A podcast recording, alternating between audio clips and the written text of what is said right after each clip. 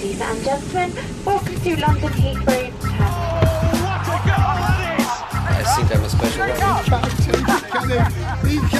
Correspondentes Premier.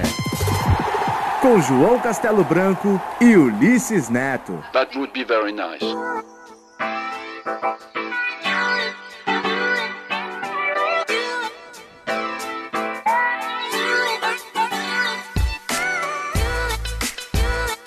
Olá, rapaziada, bem-vindos ao episódio número 45 do Correspondentes Premier. Aqui é o João Castelo Branco falando de Londres. Estamos dessa vez cada um em um local. É, os correspondentes, eu, Ulisses Neto, Nathalie Gedra e Renato Senise participando desse episódio. Só que nas últimas semanas estivemos juntos no pub, né? Dessa vez, pelo trabalho, a gente está fazendo conexão via Skype, eu e Ulisses, e a Nathalie e o Senise contribuindo é, com áudios, então não, não, não, é aquela mesma conversa de mesa de bar, mas a gente tem muita coisa legal para falar que está rolando aqui na Premier League, né, Ulisses? É, João, e para começar a edição bem, eu sinto, preciso fazer duas anotações aqui. A primeira é que eu sinto um, um, tom diferente na sua voz. Isso tem alguma coisa a ver com a neve que caiu aqui sem parar no, nos últimos dias, João? Olha, sem dúvida. Primeiramente, eu tô falando um pouco mais baixo do que normal, talvez, porque eu tô na sala de imprensa do Crystal Palace nesse momento. Esse era o tô... segundo ponto que eu queria te perguntar também. Ah, tá. Daqui a pouco vai rolar o é, Manchester United e Crystal Palace. E, mas sim, eu tive bem doente esse final de semana, ainda tô gripado, tô trabalhando aqui na base de remédios, porque realmente tava muito frio essa última semana aqui na Europa, né, cara? É... Cara, foi uma loucura, né? O que caiu de neve para Londres, assim, é óbvio, quem mora no Canadá vai mandar mensagem pra gente falando, pô, não foi nada, não sei o quê. Mas aqui para Londres até que foi, foi bastante, né? Nos meus oito anos de residente aqui, eu acho que foi, se não a pior semana, possivelmente uma das piores. Foi, foi bastante. É, a cidade fica meio caótica, mas também é. fica muito bonito, né? Os parques ficam lindos, as ruas, as ruas pequenas ficam todas brancas, né? As Exato. ruas grandes ficam meio, vira meio lama. Suja. Né? É. Mas o que me pegou, velho, é que eu fui cobrir essa história do Neymar, a contusão do Neymar. Eu passei um dia inteiro em Paris antes dele ir pro Brasil, quando eu ainda não tava, ninguém sabia se ele ia operar lá em Paris, se ia pro Brasil. E eu fiquei o dia inteiro na rua, entra, fazendo entradas ao vivo da porta do hospital, onde ele estaria fazendo o exame, na porta do estádio. E tava muito frio, cara, mas era muito frio. E em Paris também tava nevando bem, né? nesse dia não tá, já tinha passado a neve, mas, uhum. cara, o, o, frio foi assim. Eu, eu, não lembro de ter sentido tanto frio assim, nem em Moscou, que a temperatura era muito mais baixa. Eu não sei se lá a gente se prepara melhor, mas enfim, voltei de lá, peguei uma gripe. É, Pra você ter uma ideia, teve um momento lá em Paris que eu tava na porta do hospital e eu entrei num bar para esquentar é, e a minha mão começou a doer, cara, porque eu, a mão pegando o tripé, sei, mesmo com luva, tá, você tira a luva para atender o telefone, montar o equipamento, Sim. a mão congelou de uma maneira que quando eu entrei no bar ela começa a esquentar, mas foi uma dor assim que eu, eu, eu, eu não conseguia ficar sentado, eu quase chorei, fiquei andando pelo bar desesperado. E aí tem gente que fala, não, bota água quente, não sei o que. Isso você, de jeito não nenhum faz. não faça isso, que queima sua mão. Mas enfim, tô aqui me recuperando aos poucos é, dessa friaca que a gente pegou aqui, mas é, foi legal. Teve, rolou guerra de bola de neve na rua com os filhos e com os vizinhos. É um homem de família, João. Eu via também essas coisas aqui da janela, mas eu não coloquei a cara para fora, não, viu? Ah, que coisa. quando pinta neve, você vira criança, né? Eu queria ter levado é. as meninas com trenó para um parque lá, mas não. Eu tava em Paris, infelizmente, no dia que teve mais neve. É. Opa. Eita, com licença. Mas então, bom, vamos, vamos aproveitar e, e ver com a Nathalie e o Senise também, que para eles foi o, o, primeiro assim, momento com muita neve desde que eles se mudaram para cá. É, eu acho que eles nunca tinham visto uma nevasca assim a, aqui em Londres, né? E passaram por muito frio também, não é isso aí, pessoal? Oi, João. Oi, Ulisses. Olha, a gente não, não tinha pego uma nevasca assim em Londres e no começo foi meio estressante, porque a gente ia pegar um trem para fazer um, uma matéria no St. George's Park, e daí acabou não dando certo, porque os entrevistados também foram afetados pela neve. Tudo bagunça, né, aqui, quando tem muita neve. A cidade não tá preparada para isso. Mas depois que passou esse estresse de hum, trem cancelado, trem atrasado, metrô atrasado e tudo mais, aí você com começa a ver a cidade e daí a gente foi até no Regent's Park e ficamos tirando foto, correndo na neve, que nem dois, dois turistas, né? Dois... Mas foi muito legal. E depois a gente fez dois jogos com neve e muito frio, né? É, e na quarta-feira a gente fez o Tottenham em Rochdale, em Wembley. Temperatura de menos 4 graus, sensação térmica de menos 10. Campo com bastante neve. No final da partida estava inteiro branco o campo, estava até difícil de ver a bola. Os jogadores saíram falando que estavam com os pés congelados, as mãos congeladas. Que a visibilidade estava ruim, né? E aí na quinta-feira, clássico Arsenal e Manchester City, Manchester City, um jogo que, apesar da má fase do Arsenal, com certeza estaria lotado, cheio, mas estava com muitos espaços vazios por conta do tempo. A dificuldade de chegar no Emirates Stadium, a dificuldade de locomoção aqui em Londres e o pessoal que vinha de Manchester para Londres, é, trens atrasados, é, ônibus cancelados, então acabou tendo bastante lugar vazio no Emirates e só um, um, pequeno comentário sobre esse jogo. O Peter Cech já vinha sendo é, muito cobrado naquele jogo. Ele, depois do segundo gol, começaram a vaiar o Peter Cech é, sempre que ele tocava na bola. E aí, de, quando já estava 3 a 0 ainda no primeiro tempo, quando ele fez a primeira defesa difícil dele na partida, é, o pessoal comemorou como se fosse um gol. Os ingleses costumam fazer isso é, aqui, é, essa ironia, né? Geralmente é contra o árbitro. Quando eles acham que eles estão sendo prejudicados pelo árbitro, eles comemoram quando o árbitro marca uma falta para eles, como dizendo, oh, finalmente ele marcou alguma coisa pra gente. E dessa vez eles comemoraram uma defesa do Peter Cech, como dizendo, finalmente o nosso goleiro pegou uma bola. É, eu, eu fiquei um pouco solidária ao Peter Cech, eu gosto dele, né? O Senise também gosta. É, nossa, mas esse dia no Emirates foi o maior frio que eu já passei num estádio de futebol. Com certeza, porque tava ventando. Então, até o pessoal que trabalha é, na Premier League, o pessoal, os cinegrafistas, tudo, eles estavam, nossa, congelados. Aliás, até as pessoas mais habituadas com frio sofreram nesse final de semana, né? Porque o, o jogo do Liverpool contra o Newcastle também teve muito frio e, o, e o Klopp, o Klopp sofreu, né? É, o Klopp saiu falando que nunca sentiu um frio daquele jeito, que foi a primeira vez que ele sentiu frio por dentro, que ele estava congelado por dentro ele é alemão, tá acostumado com neve, tá acostumado com frio, mas segundo ele, foi o pior frio que ele passou na vida. É, então, ó, tá vendo? Imagina a gente que é brasileiro, né, passando esse frio todo. Mas, ao que tudo indica, agora é só só melhorar, né? Que vem a primavera logo, as temperaturas já estão mais amenas. Então, pra gente que trabalha em campo de futebol, olha, a gente agradece, viu? Game begin.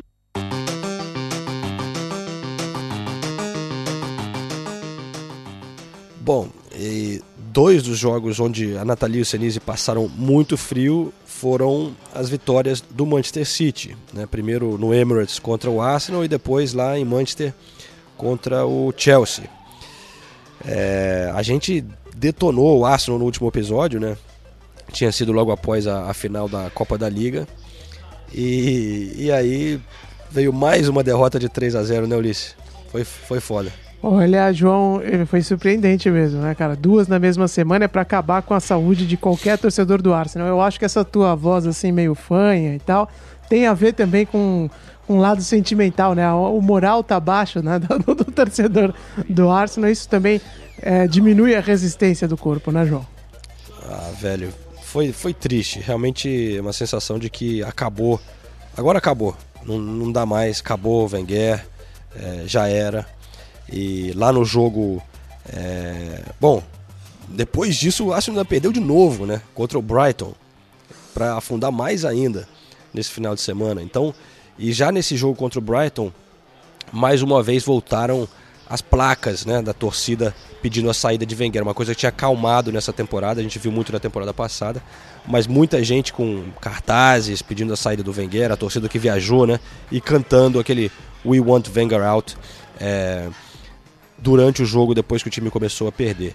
Realmente agora está muito feia a situação, Ulisses, é, para o Arsenal. Não sei. É, eu acho que ele fica até o fim da temporada, porque é, o Arsenal não vai mandar ele embora assim, mas para ele concluir o contrato, que seria mais uma, eu acho isso praticamente impossível agora, cara. É, então esse é um ponto importante mesmo, porque tem muita gente no Brasil questionando isso, né? É, que não tem mais jeito, jeito né? não tem mais clima para ele continuar. Só que o, o, caboclo tá lá há mais de 20 anos, né? Eles não vão mandar ele embora no meio da temporada. Seria um desrespeito muito grande. É o que eu imagino, mas no futebol também a gente nunca dá para cravar nada. Agora, eu não sei, João, no Brasil, se fosse no Brasil, já ia ter aquela conversa de que o vestiário também tá fazendo o possível para derrubar o cara, porque os últimos jogos foram bem ruins, né? Não sei se aqui na Inglaterra se faz esse tipo de coisa também. O que, que você acha? Não sei, cara. Eu, é, tá, eu, sei que tá tudo errado lá, né? Eu, eu, não sei se o vestiário tá fazendo de propósito ou se eles estão mal treinados mesmo, né? E aí vai perdendo, aí perde a confiança. O fato é que é, realmente está patético, está triste, já já assim, todo mundo sentando o pau no Arsenal aqui na Inglaterra. É, já está caindo de uma maneira que está sendo a pior atuação do Arsenal na história da Premier League, né? Porque o Wenger conseguia sempre manter o Arsenal ali entre os primeiros quatro, é, mas é, nunca teve tão pouco pontos nessa altura do campeonato. É, nunca perdeu tantos jogos seguidos, enfim, tá ele está conseguindo afundar toda a reputação que ele tinha, que realmente ele é um grande ídolo do clube, né? Mas tá ficando difícil ele sair por cima. Bom, sair por cima não vai, mas sair com dignidade, pelo menos. Com dignidade, é. É, é. E falando, falando no Arsenal, vamos dar voz também para um ouvinte nosso que mandou um recado, é, porque ele sente a minha dor como um, um fellow gunner, né, um amigo gunner, que é o Lucas Melo. Lucas Melo, vamos conferir. Salve João, salve Ulisses, salve galera ligada no Correspondentes Premier, a nossa companhia de toda terça-feira. Então, mais uma rodada se passou hoje, dia 4 de 3 de 2018. Estou gravando isso às 8 horas da noite aqui do Brasil. Muito triste é, o fim de semana para mim, como torcedor do Arsenal, assim como o João. Acho que meu nível de frustração como torcedor de futebol chegou num nível que nunca tinha chegado antes. É, o que eu queria saber de vocês é que será que esse ano vai? Depois de 22 temporadas, será que desse ano vai? Eu acho que se passar deste ano, vai ser uma coisa que vai mexer muito forte com os torcedores do Arsenal. Eu acho que não dá mais, sinceramente, é, não dá mais. Um abraço para vocês, continue por favor com esse trabalho.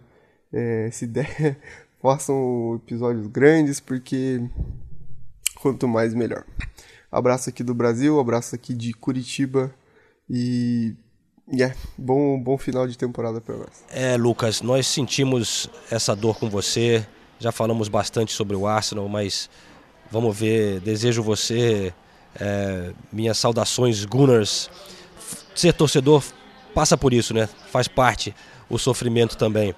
E o Lucas é é, sonha em se tornar jornalista, ele disse no e-mail, está estudando para isso, tem apenas 17 anos, então a gente deseja saudações também e sorte com isso. E ele diz que é fã também do Arctic Monkeys, é, banda inglesa de Sheffield, né? E a recomendação é. dele é I bet you look good on the dance the floor. Dance floor, é boa é. recomendação. Aliás, estava ouvindo uma entrevista outro dia do, do Noel Gallagher e ele falou que o Arctic Monkeys é, o, é a última banda de rock working class é, significativo aqui da, da, da, Inglaterra, né? Que depois deles ainda não apareceu ninguém fazendo um rock do trabalhador aqui é, no Reino Unido. Legal. Fica aí a recomendação do Lucas. A gente está evitando tocar muitas músicas no momento por questões de copyright para não dar problemas, mas vocês podem buscar aí no Google que vocês conhecem o, o, essa banda inglesa.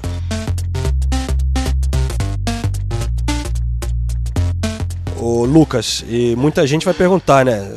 Será que o Wenger ainda vai ficar? Ele ainda é o cara que vai é, conseguir tirar o, o, Arsenal dessa, dessa lama? E perguntaram isso para ele na última coletiva. Vamos escutar o que o mestre Wenger disse. Do you believe you're the man to turn this around? Você acha que você é o homem certo, né, para tirar o Arsenal dessa crise? Sim, eu acho que eu sou porque eu já fiz isso várias vezes no passado e eu também acredito que as boas qualidades de um manager, de um treinador, também aparecem numa crise. E eu acredito que eu tenho os atributos para conseguir tirar o Arsenal dessa situação. Until now, I always managed to do that, and I still believe I can do it.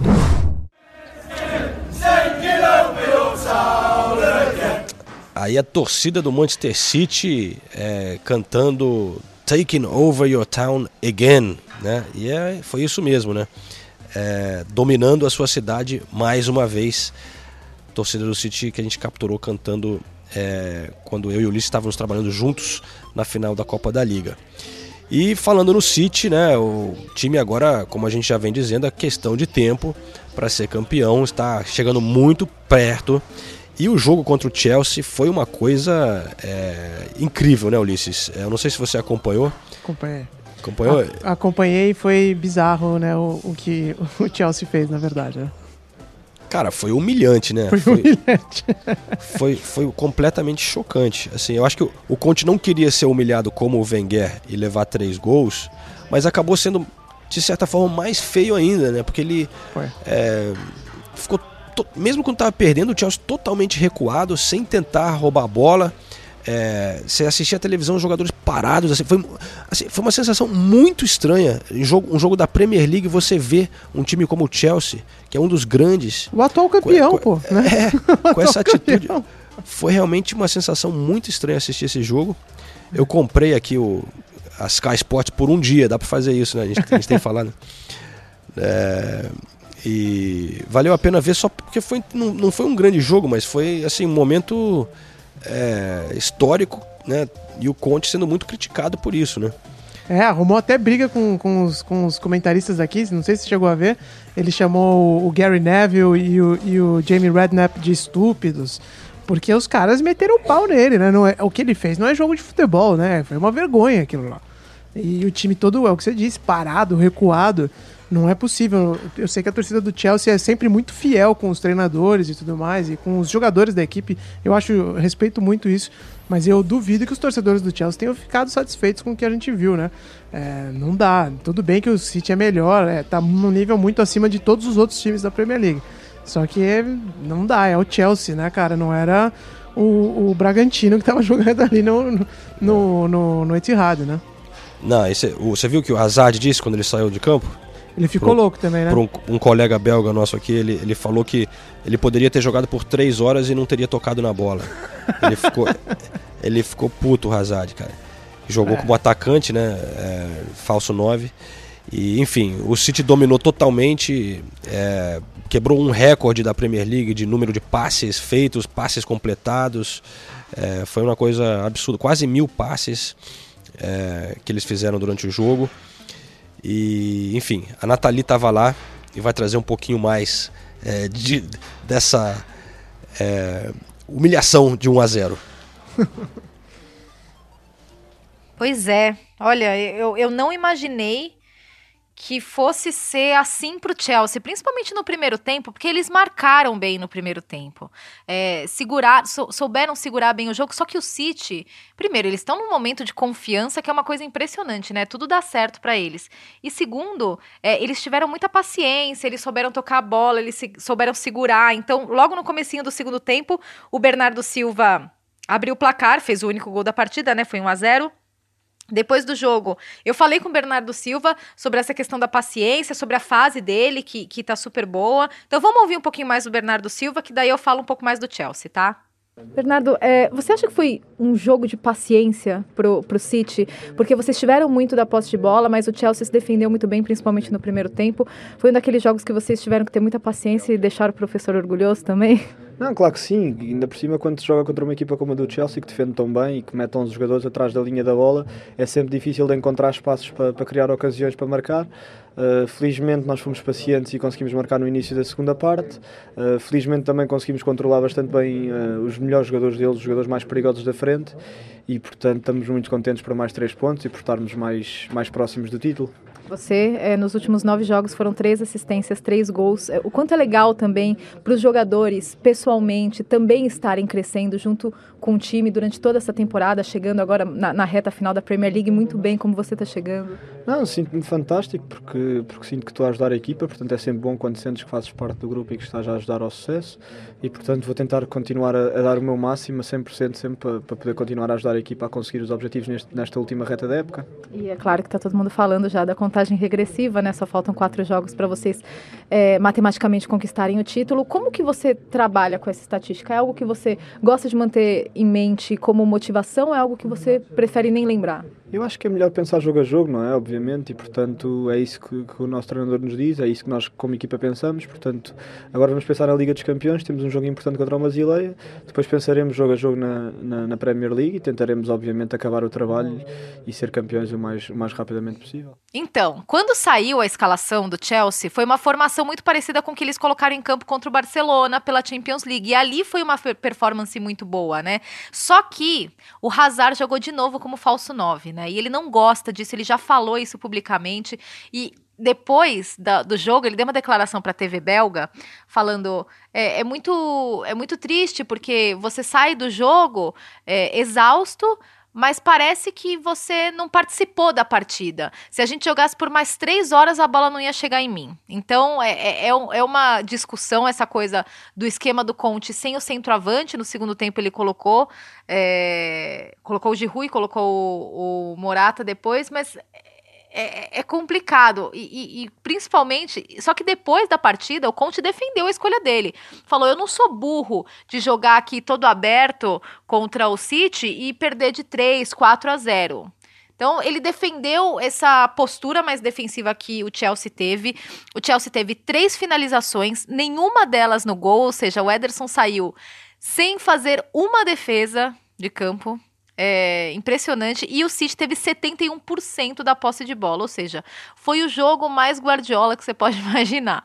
O City tendo a bola o tempo todo, é, não se expondo, conseguindo controlar o jogo. O Chelsea criando pouquíssimo pela, pelo estilo que o City impôs e não conseguindo é, superar essa esse jogo que está fluindo, né, no Manchester City. Ficou feio pro Chelsea, né? Agora são cinco pontos de distância em relação ao, ao Tottenham, que é o quarto colocado da Premier League. É, tá ficando cada vez mais complicada essa vaga aí no, no top 4. E o Manchester City agora, contagem regressiva, né? Quatro vitórias para ser campeão da Premier League. 3, 2, 1.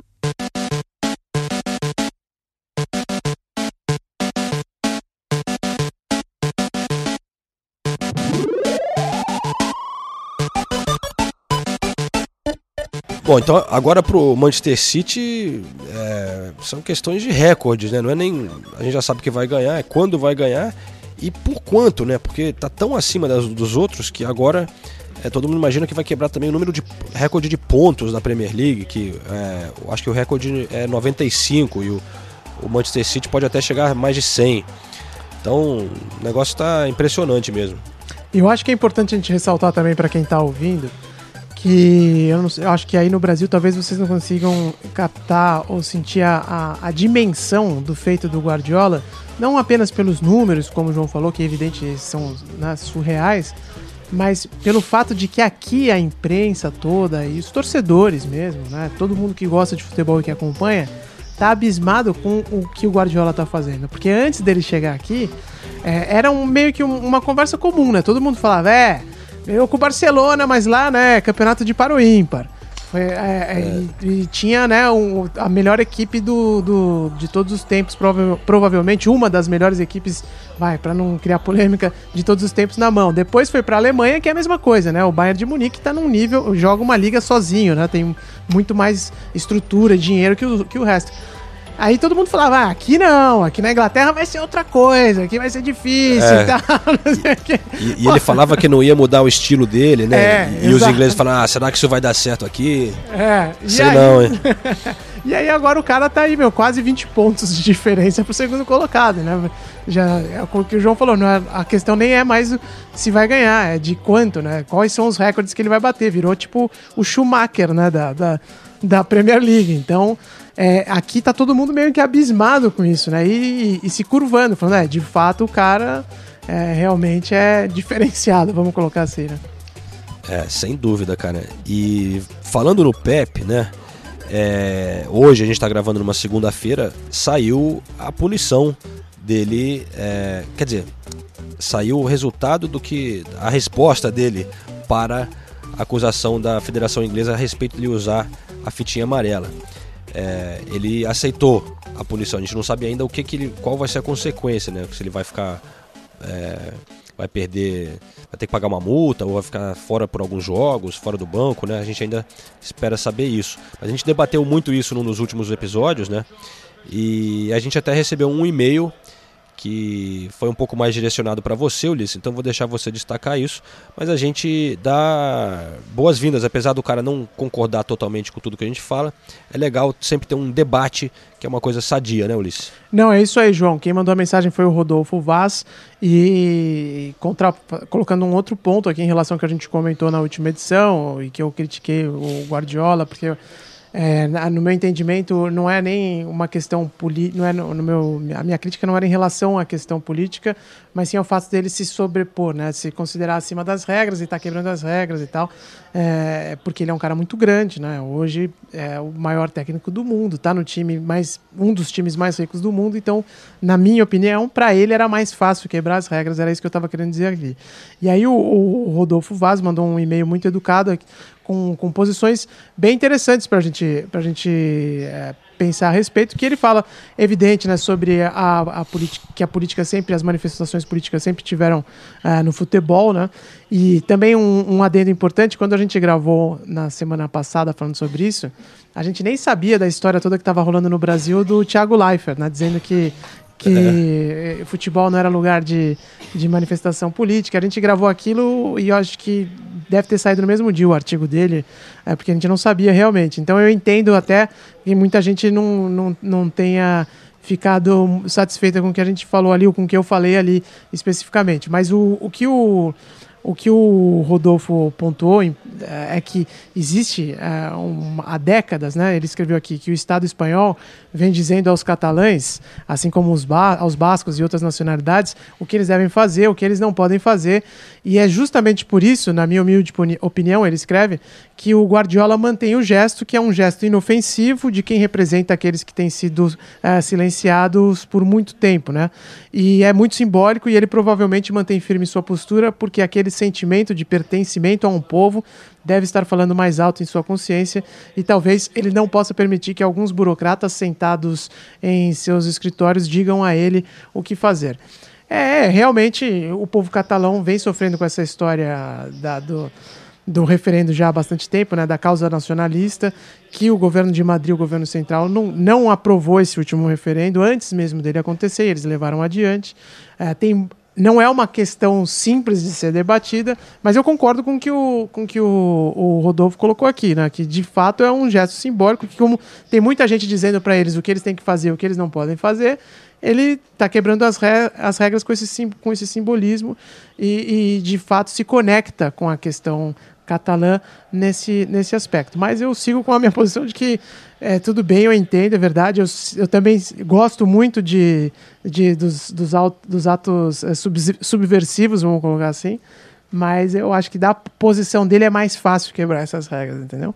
Mas, enfim, eu concordo, eu entendo o seu, o seu ponto aqui, Rodolfo, e acho que ele foi muito bem colocado. É, não, eu agradeço também o e-mail do Rodolfo e, e a maneira de colocar educadamente também, né? É, o, o argumento. E também deixar claro que em nenhum momento a gente estava dando uma de Leifert, né? De querer dizer que É, política exato, não tem espaço no futebol. É. É, eu acho que a gente estava. A sensação é. Eu concordo com o Ulisses um pouco, de que os caras aqui na Inglaterra falaram: Ó, cara, você não pode fazer isso. E o Guardiola falou: Não, eu vou fazer e foda-se. E eu até simpatizo pela causa dele, e eu até simpatizo muito por protestos como nos Estados Unidos, os jogadores que ajoelhavam É. com o hino, esse tipo de Mas coisa. Não- então, e isso aí eu- não eu- tem nada a ver, né? Eu, eu acho, eu acho que é outra história, porque esses caras, esse cara, assim, esse cara foi tipo mártir, né? Esses caras lá do futebol É. e tal. E como o, Thiago Leifert descreveu pra mim equivocadamente, o cara tá desempregado, né? É, é uma, é uma outra. é- é um- esses caras estão fazendo num- numa, numa outra realidade, eu acho, entendeu? Mas É. desculpa, João, continue.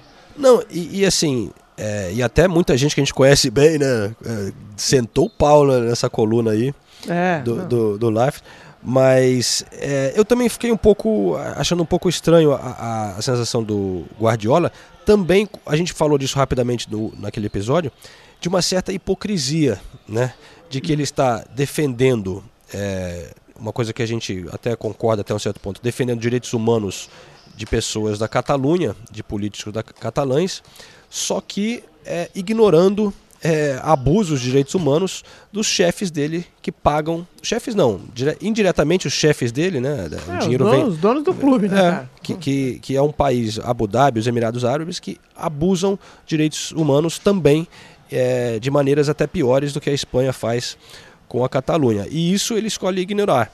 E, e não é a primeira vez. O, o Guardiola, eu lembro, também foi embaixador é, para a Copa do Mundo Qatar 2022. 22, e exatamente. Qatar também a gente sabe que lá direitos humanos está lá embaixo na lista, né? Se for pegar o número de, de, de, de trabalhadores das obras da Copa de 2022 que morreram, né, cara? Você vai falar, pelo amor de Deus, o que, que tá acontecendo ali? Mas também eu entendo que, enfim, não dá pra você ser, né, polícia do mundo. Você Tem Claro. que escolher as suas causas. Eu entendo esse aspecto também. Mas é só pra gente não perder a, pers- a perspectiva das coisas, né?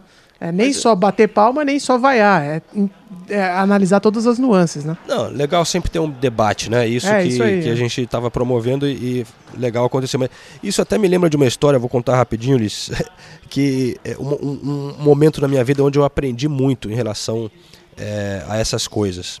É, eu era um jovem, né, estudante de faculdade, ia para todos aqueles protestos aqui na Inglaterra contra aquele lendário contra a guerra no Iraque, pedindo para o Bush e o Tony Blair não atacar o Iraque.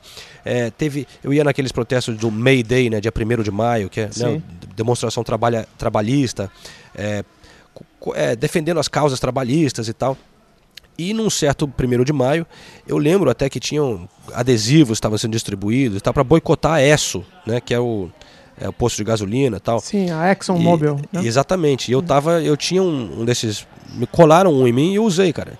E uma semana depois, os, é, eu trabalhava num pub e me convidaram, eu já te contei essa história, o- a outra segunda parte dessa história, me convidaram para participar de um anúncio de televisão. Um cara me chamou no pub, eu fui fazer o teste e me ofereceram uma puta grana, velho, para filmar um anúncio de televisão para o posto de gasolina da ExxonMobil. E eu fui o frentista árabe. né, Eles filmaram para várias regiões do mundo e eu fui o frentista para a região do mundo árabe. E ganhei cerca de 6 mil libras na época. Com isso, eu decidi que eu iria viajar para América Central e gastar em países mais pobres para tentar justificar de alguma maneira a minha cabeça. é, Mas, enfim, na hora que me ofereceram o negócio, eu falei, porra, outro dia eu tava falando boicotar essa porra aí, os caras te oferecem uma grana. É. Por um, por um segundo passou pela minha cabeça, ah não, não posso aceitar isso, não sei o quê. Mas aí, é- essa é a realidade, eu, eu aprendi uma grande lição com isso. Que é fácil você falar, é fácil você ser jovem, estudante, mas aí quando vem a grana na sua cara, ó, vamos te dar 5 mil pounds, e agora? Aí agora eu tremi e fui fraco, velho. Eu, eu pensei, ah, qual vai ser a diferença se eu falar não, né? Quem sou Exato. eu? É. E Eles vão ao- pegar outro João. É, vai ter outro João, aí eu aceitei, mas enfim.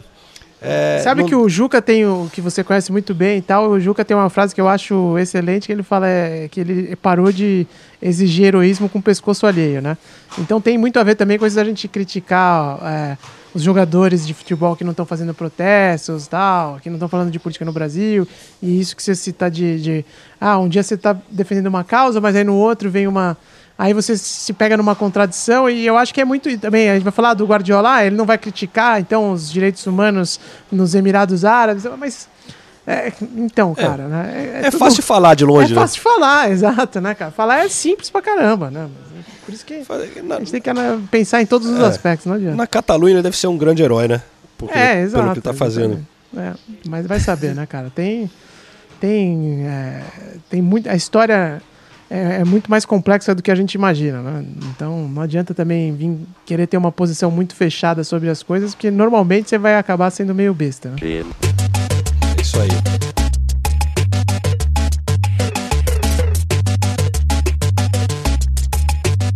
Eu só quero deixar um recado pro, pro Senise. Eu sei que ele é torcedor do Tottenham agora, né? Só pra me sacanear. E tem uma situação aqui eu estava calculando que seria um cenário fantástico. Se liga nessa, Ulisses. Hum. Se a tabela terminar como está, né? O Arsenal está lá afundado na sexta colocação, né?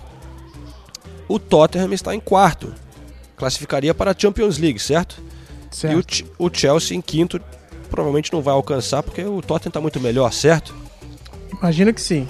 Pela diferença de pontos e Então. realmente pelo desempenho dos times. Agora, imagina, eu sei que é muito improvável, mas tem um cenário em que seria o sonho do torcedor do Arsenal. É, claro que tem um problema, que é o Chelsea vencer a Champions League. Eu sei que é difícil, mas fica comigo. Se o Chelsea vencer a Champions League, consegue a classificação automática para a Champions da próxima temporada, tá? Ok. E aí, se o Arsenal vencer a Europa League, também consegue a classificação automática para a próxima Champions League. Só que você não pode ter seis, Seis times, times. de um país na Champions League. Então, o que, que aconteceria nesse caso? O quarto colocado dançaria.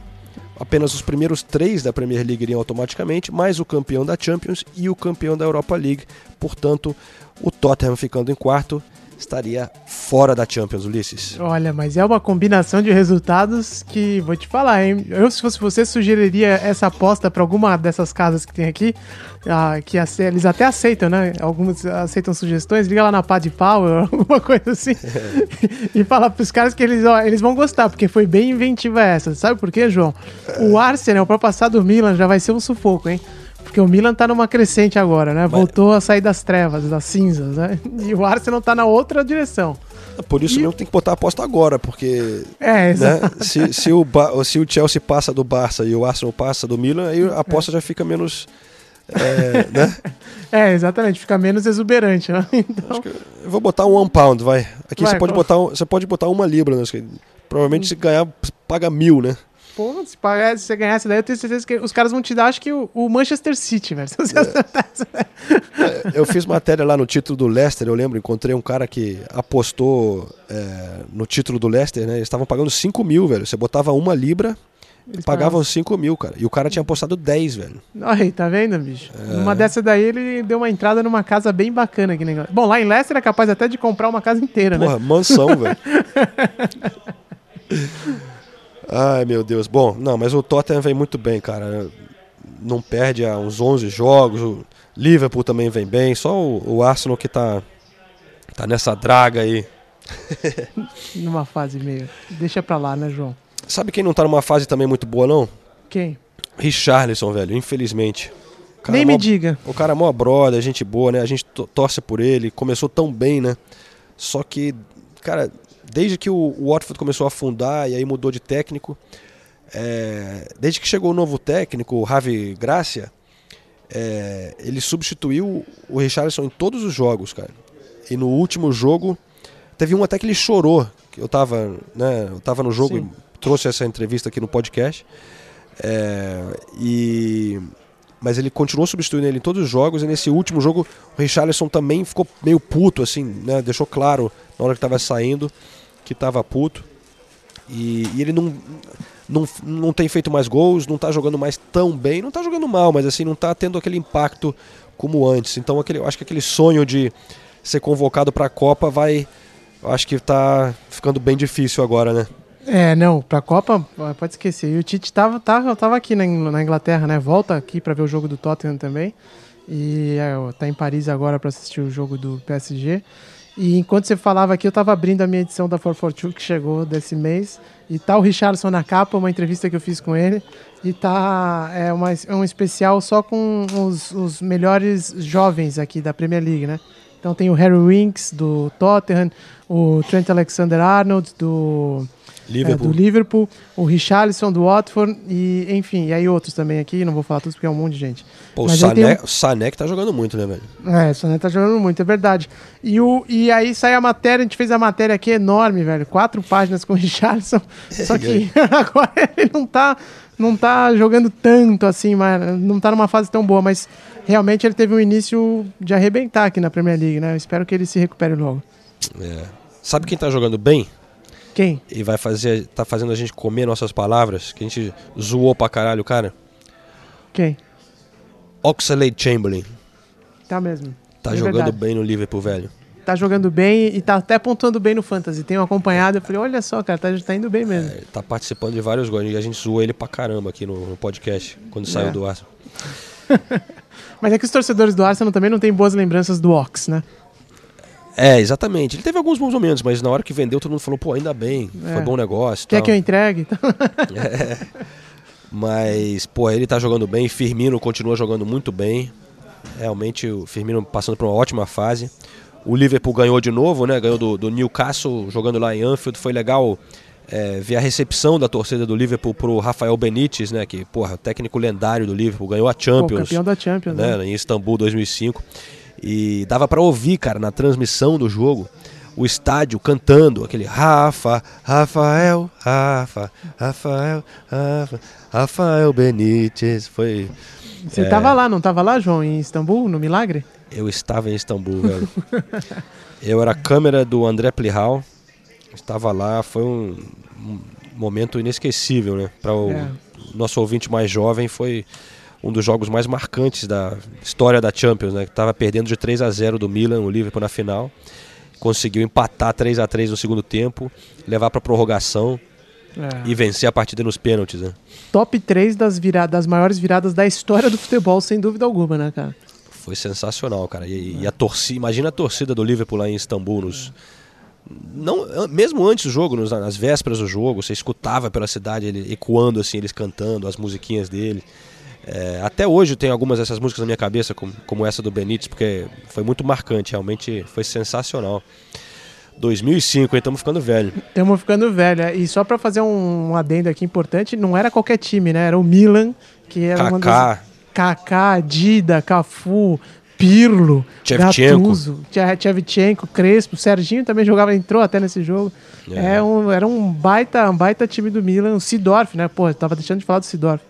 Então era, era foi, foi realmente, como diria Gilberto Gil, procure saber. Se você É. nunca viu esse jogo, é- se você for mas- moleque, põe no, no YouTube esse jogo. Mas o Liverpool não tava mal, não. Tem até musiquinha na cabeça ainda que eles cantavam naquela época. We got the best midfield in the world. Ah, We got Xabi Alonso, Mama Sissoko, Gerrard and Mascherano. Liverpool Depois perdeu para um time maior ainda, né? Que se chama São Paulo Futebol Clube na final Ah. de... do Mundial da FIFA. Bem lembrado, bem lembrado. tá certo, isso. É Mas aí, ó, vamos dar um sobe som aqui, destaque para uma nova música, não tão nova, já tem nas últimas semanas, a gente não tocou ainda no podcast, que é uma, já tocou outra música do Mohamed Salah. Ele não para de fazer gol egípcio e ganhou uma música bem interessante da torcida do Liverpool.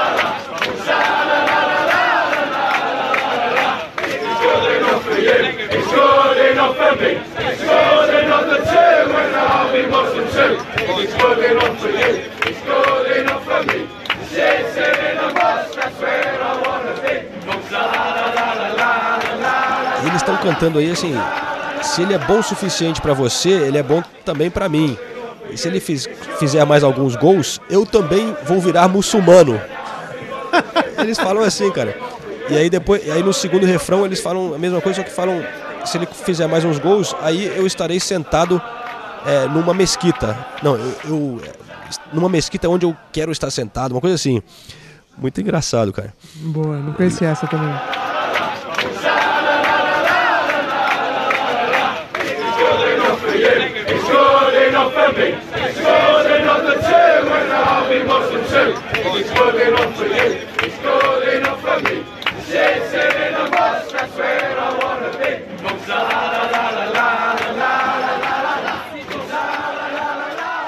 É isso aí então, parabéns para o Liverpool com essa vitória de 2 a 0 sobre o Newcastle. E agora Renato Senise quer dar um destaque para o Swansea, time da Premier League baseado no país de Gales. Fala Senise. Pois é, mais uma vitória do Swansea, 4 a 1 a goleada diante do West Ham, numa briga direta ali contra o rebaixamento. E não dá para não destacar o trabalho do Carlos Carvalhal. O técnico português chegou no Swansea 10 rodadas atrás. O time era o último colocado da Premier League, 5 pontos atrás do primeiro time fora da zona do rebaixamento. Todo mundo já dava o Swansea como rebaixado. E o Carlos Carvalhal agora, depois dessa vitória, levou o Swansea para a 13ª posição. É, juntando FA Cup e Premier League, são 15 jogos, 8 vitórias, 5 empates e apenas duas derrotas. Ele já levou o Swansea para as quartas de final da FA Cup, vai enfrentar o Tottenham em casa. Então, é um desempenho assim que ninguém esperava. É, nessa sequência de jogos, teve vitórias assim é, até surpreendentes contra o Arsenal 3 a 1 em casa e contra o Liverpool 1 a 0 também em casa. Vale lembrar que essa é a única derrota do Liverpool nos últimos 20 jogos, tanto por Premier League quanto por Champions League. Nos últimos 20 jogos, o único time que conseguiu ganhar do, do Liverpool foi o Swansea. A gente vê o André Ayew, Jordan Ayew, Lucas, jogadores que estavam meio apagados, voltando a jogar bem. E o que mais impressiona é que esse é o primeiro trabalho do, do Carlos Carvalhal num time de Premier League. Ele estava no Sheffield Wednesday, time da Championship, a segunda divisão inglesa. Passou duas temporadas e meia lá e agora chegou no Swansea, primeiro trabalho na Premier League e já dando muito resultado. Ele assinou um contrato até o final da temporada. Muitos achavam ali que ele seria um treinador tampão, só para levar o clube até o final da temporada e na temporada seguinte, já na segunda divisão, o, o time, o, o, clube decidiria se ficaria com ele ou não, mas pelo visto ele não vai cair com chance.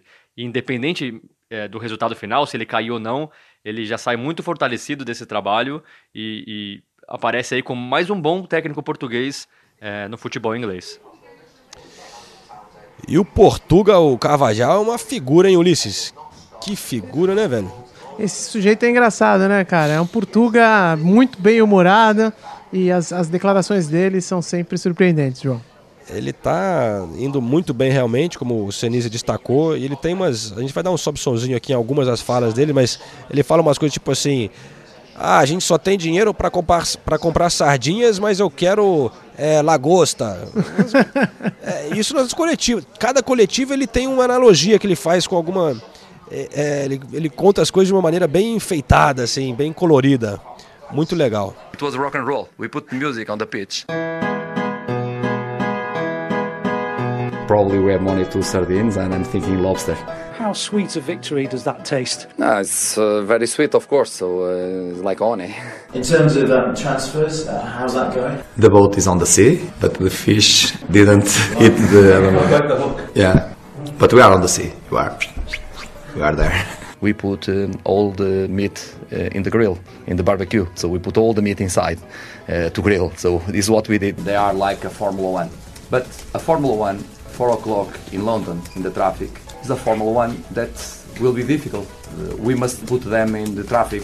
We can look to the coast now. Uh, before we was in the deep of the ocean, you don't see nothing. You just see fishes and stones and and a lot of dark things. When you put your head out, you can look the coast and you know the direction. But we, we must continue to swim a lot to achieve the, the coast and be safe. We are in the hospital. Ulisses, agora para fechar, tem mais um ouvinte que mandou um áudio essa semana, lembrando a galera que quer participar. Nosso e-mail é correspondentesespn@gmail.com. Você pode mandar um áudio ali que a gente é, coloca aqui no podcast, sempre super bem-vindo. E esse aqui é um áudio do Rodrigo Barbosa.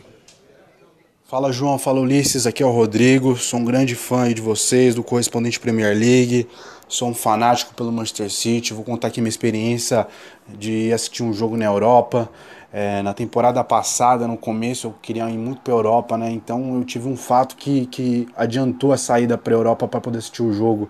Minha esposa estava grávida, então eu falei: não, eu vou ter que ir agora, ou senão vou ter que esperar uns 4 anos para poder ir. E só que, como ir para Europa é muito caro, eu falei: não, tem que esperar as primeiras rodadas ver se o Manchester City vai estar tá bem, né? E aí as primeiras 10 rodadas, o Manchester City ganhou tudo, as 10, os 10 primeiros jogos sobre, sobre o comando do Guardiola. Então eu falei, beleza, vou comprar meu ingresso para assistir o jogo. Aí como eu vou pra Europa e eu nunca tinha ido, já vou fazer o negócio direito. Comprei o Derby de Manchester, paguei caro pra cacete. Só vendia com a agência de viagem lá, tinha que comprar um outro jogo para ser habilitado, ou seja, tive que comprar uma, comprei um, um, ingresso da partida contra o Watford pela internet, direto no site do Manchester City para poder ser habilitado é, para adquirir o pacote para o derby. Mas moral da história, no meio da temporada o jogo foi, eu recebi um e-mail falando que o jogo poderia ser adiado porque o United estava na semifinal da Copa da Liga, inclusive ele ganhou a Copa da Liga da, do, do ano passado. Só que eu já tava com tudo comprado quando eu, quando eu recebi o e-mail. E por sorte, na mesma semana que ia ter o derby, tinha o jogo de Hydra contra o Mônaco pela Champions. Eu falei, não, vou comprar. Melhor dos casos, eu vou nos- nas duas partidas. Mas acabou que o United foi pra final e cancelou o derby. Mas eu fiquei muito triste, porque eu falei, puta, era o jogo que eu sonhava assistir e tudo mais, tudo comprado direitinho. Mas falei, beleza, pelo menos tem contra o Mônaco. Então, o resumo da história. Aí eu, eu nunca tinha saído do Brasil. Larguei minha esposa grávida com a minha filha, com os parentes dela em Portugal. Os, os portugueses ficou meio assim comigo, porque falou: não, esse brasileiro vem aqui, larga a mulher grávida com a filha. Num dia, no dia seguinte já vai pra Inglaterra assistir jogo. Esse cara é muito doido. Fui pra Inglaterra sozinho, assisti o jogo lá, Mônaco e Manchester City. Foi um jogo sensacional. Foi 5 a 3 pro Manchester City, teve várias viradas, o Falcão Garcia perdeu o pênalti, o Guardiola surtou à beira do gramado, se ajoelhava no chão, dava pirueta, foi uma coisa incrível. Ou seja, Deus escreve certo por linhas tortas, porque o jogo contra o United, que acabou acontecendo no final da temporada, foi uma porcaria. O Mourinho parou o ônibus dele lá atrás na defesa e não acontecia nada. Ou seja, eu me dei muito bem, foi um jogo sensacional. E quem fala que o jogo da melhor jogo da temporada passada da Champions foi do Barcelona é mentira, porque o contra o Barcelona era o Barcelona e PSG era só o Barcelona que atacava. No jogo contra no Mônaco e Manchester City era pau a pau, o jogo foi sensacional. Então, galera, quem quiser ir pra Inglaterra assistir jogo, é muito fácil comprar ingresso. Só entrar no site do time, você escolhe até a cadeirinha que você vai sentar, se tiver disponível, é claro. Beleza? Esse é meu relato aí. Valeu, galera. Um abraço. Tá vendo, João? Às vezes a vida prega algumas surpresas positivas, né? Ele ficou chateado, teve que ver outro jogo e acabou se dando bem. É isso aí, valeu. Tá tossindo Tá, tá, tá- tá ruim aqui, a garganta tá, tá acabando, velho, a voz. Tá acabando a voz, é hora de encerrar o podcast. É, Tem que, Mas só fazer um pedido aqui pro ainda. pessoal É. conti- continuar mandando áudio, que estão bem legais essas histórias é, de vocês aqui acompanhando o futebol na Europa. E vale no Brasil também, hein? Quem tiver história bacana no Brasil, pode mandar que Sem dúvida, sem dúvida. E enriquece aqui o, o podcast, né, cara? Isso aí. E, e o Rodrigo até mandou foto aqui comprovando, mostrando que o ingresso, a foto dele no estádio e tal. A gente bota depois na nossa rede social. Mas não precisa provar, não, a gente acredita em vocês, né? Mas ele botou tudo aqui, várias compro- com- comprovantes de viagem, passagem e tudo. Valeu, Rodrigo. É isso aí então, pessoal. Muito obrigado para por todo mundo que tem participado, mandado recados nas redes sociais, né? E, e a galera que participou da última competição também, que a gente esqueceu de mencionar no, no podcast passado sobre a revista, mas depois fez a competição pela revista da final da Copa nas redes sociais. Já estou enviando a revista para a galera, recebemos vários e-mails. E é isso aí, estamos no Instagram, no Twitter, no Facebook e já passamos um e-mail para vocês, correspondentesespn.gmail.com. Muito obrigado e até semana que vem. Valeu, Ulisses. Valeu, João. Vai tomar um conhaque com mel pra dar uma levantada nessa garganta aí, cara. Até a próxima semana, pessoal. Um abraço. Valeu. Irish Coffee, Irish Coffee, conhece? Não, não conheço Irish Coffee. É café com com quê? Com com? Com whisky, com whisky. Com whisky. É. É óbvio, né? Irish tem que ser com whisky. É isso aí. É isso aí. Valeu, um abraço.